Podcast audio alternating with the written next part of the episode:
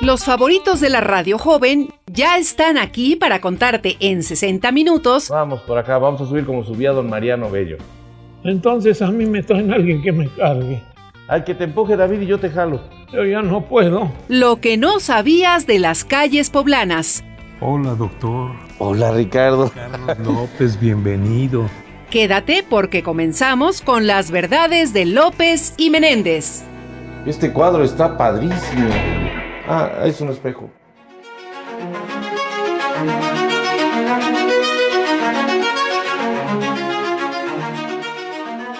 Es un gusto de nuevo porque nos encontramos en este maravilloso rincón de Puebla que es el Callejón de los Sapos. Qué gusto Carlos. Gracias Richard, qué gusto estar contigo recorriendo estas zonas tan emblemáticas de nuestra Puebla.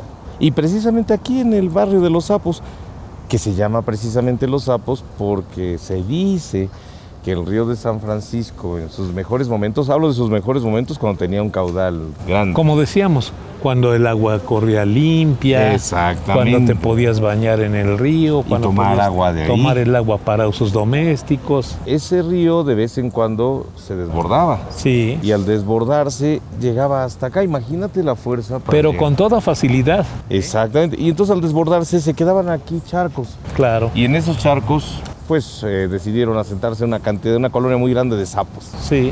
Y entonces decía que esta era el barrio de los sapos, o el, el callejón de los sapos, o la plazuela Sí, de los sapos. sí. Y se mantuvo mucho tiempo así hasta que en los años 60 hubo empresarios o gente que... Como el señor decidió- Macías, el como el señor señor Macías. Chapital, todos ellos. Carlos Olea. Olea Ujú. empezaron a comprar por aquí. casas y a poner negocios de antigüedades. Yo te quiero contar una historia que aquí en el Callejón de los Sapos, precisamente aquí donde estamos viendo esas hermosas casas en colores pastel o colores ocre pastel, bueno, que es característico de esta, de esta Sí. zona, había una maestra de piano muy famosa, Emma Gracida Saranda. Claro. que Era muy famosa. Era muy conocida la maestra Gracida. Sí. Entonces éramos sus alumnos, muchos de nosotros, y en enero del 70 tocamos en el teatro principal. Oye, qué padre. Qué, Allá. qué recuerdo tan bonito. Y era aquí cuando veníamos, pero esta era una calle.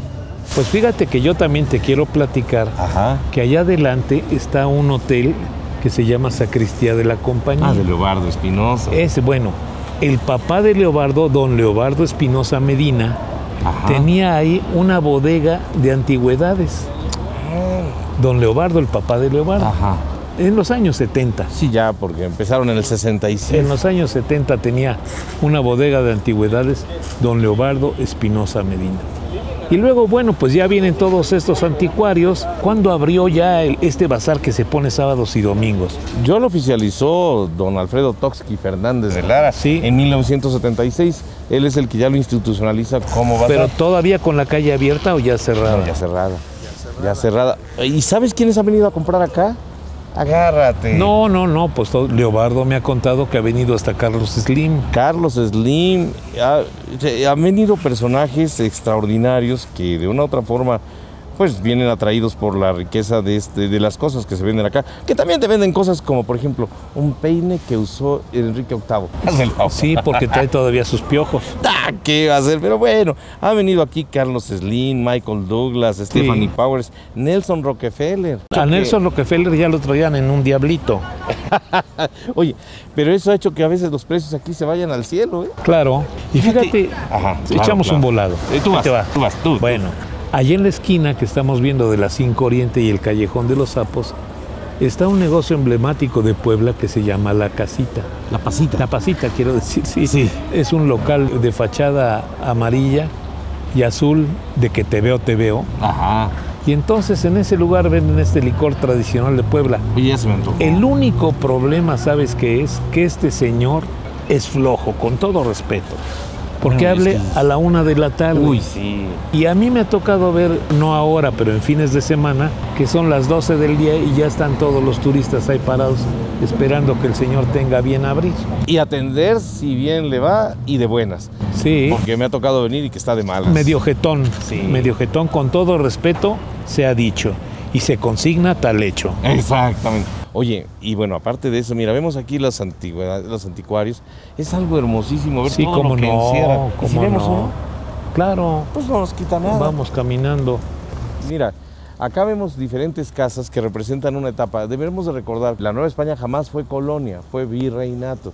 Entonces la arquitectura que vemos es virreinal, Virreinal, no colonial. claro. Y en ese contexto vemos casonas hermosas que han sido rescatadas, como esta donde está esta antigüedad de Carlos Olea. Pero Carlos Olea tiene otras dos casas aquí a la vuelta. Así. Tiene otra de Carlos Olea y tiene el restaurante La Guadalupana, Mira, te voy a enseñar una acá. que también era de él. Que no está, no, seguramente no está, mi amigo. Estamos Nada más. entrando a una tienda maravillosa que se llama Escudero. Antigüedades Escudero. Ándele, qué bonito Mira un lugar. piano que convirtieron qué en repisa.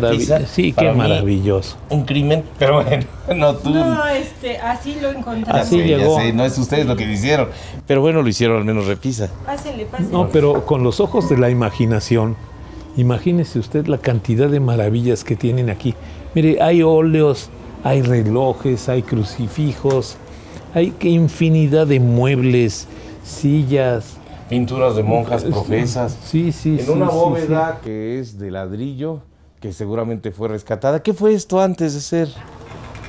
Estas eran bodegas de granos y semillas. Ándele. Del ándele. otro lado del bulevar, ahí había los sembradíos. Y aquí era donde venían a guardar. Mire todo. qué interesante. Y aquí. ¿Cuántas cosas? Mira qué baúl tan bonito, la- labrado en Este está más madera. hermoso. Este Ah, sí es un- claro. Pero este es contemporáneo. Sí, sí. Pero este, ¿qué habrá encerrado? Imagínate lo que es. Estamos viendo un baúl a quienes nos escuchan, confeccionado en madera, cuero y bronce, que tiene una calidad extraordinaria. ¿Y, y de qué año es este baúl? Ese es 1800. Y, y lo vale. Y hasta es barato. Si no les des toda- más ideas, por toda no la les des historia. más No, ideas. no sabes por qué. Por la historia que guarda. Claro que sí, todo lo que guarda ahí, ese baúl es digno de un museo. Pues seguimos caminando. Vamos a Muchas caminar. gracias por su Estamos a la atención. orden. Bueno, pues mira qué cosas y qué sorpresas nos trae este lugar magnífico. Miren, yo les invito a la sombra, no es más cara y también es muy bonita. Miren, en este lugar hay la cantina de la pasita, pero hay otros lugares para comer muy sabroso. Y lo más importante es que hay de todos los precios. Sí. Mira, por ejemplo, aquí en las 5 Pero tú me está dijiste que Casa un desayuno Celia. te costó 800 pesos. Sí, ¿no? aquí en un lugar de la esquina que no quiero ni recordar el nombre. Pero mira, aquí a la vuelta sobre las 5 Ajá. está Casa Celia. Ah, muy rico. Muy rico y de muy buen Y precio. no me gusta que tengan dos pericos grandototes encerrados en una jaulita. Pero bueno, tienen exhibición de Talavera, De que también la Talavera, venden. tienen un O pie. puedes venir a comer con Leobardo aquí a la sacristía de la compañía, Ahorita lo vi cerrado. que también tiene muy buenos, abren más tarde, que también tienen Ah, muy buenos precios. En fin, hay lugares para pasar un Fíjate rato que maravilloso. Puebla, cuando tenemos acá el tianguis el domingo y visitamos los lugares, no tiene nada que envidiarle a San Telmo en Buenos Aires. Claro. En Buenos Aires, San Telmo es una plazuela donde hay antigüedades de todo tipo. Muy, muy bonito. Oye, que les llaman pulgas. Pulga, sí. Y, y esas antigüedades son extraordinariamente accesibles para nosotros por la diferencia de, de- de moneda, pero, pero no, Puebla no tiene nada que envidiarle a ese tipo de, de lugares como San Telmo en Buenos Aires. Pues si usted no tiene otra cosa más importante que hacer, Carlos y su servidor Ricardo Menéndez Escobedo, lo invitamos a que venga a visitar esta plazuela de los sapos, que camine por aquí, respire este aire tan poco contaminado, tan limpio y que estas casonas Sí. preciosas. y que disfrute usted, que respire la tradición de esta Puebla maravillosa.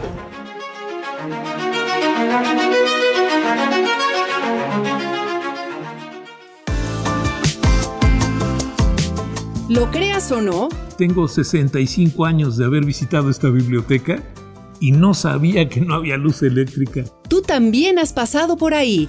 Nos escuchamos en la próxima emisión con más verdades de Puebla. Esto fue Entre López y Menéndez. Todo lo que se ve aquí, Ricardo, es un atentado contra el azúcar, pero delicioso. Esta fue una producción del Sistema Estatal de Telecomunicaciones, CET Radio, Derechos Reservados.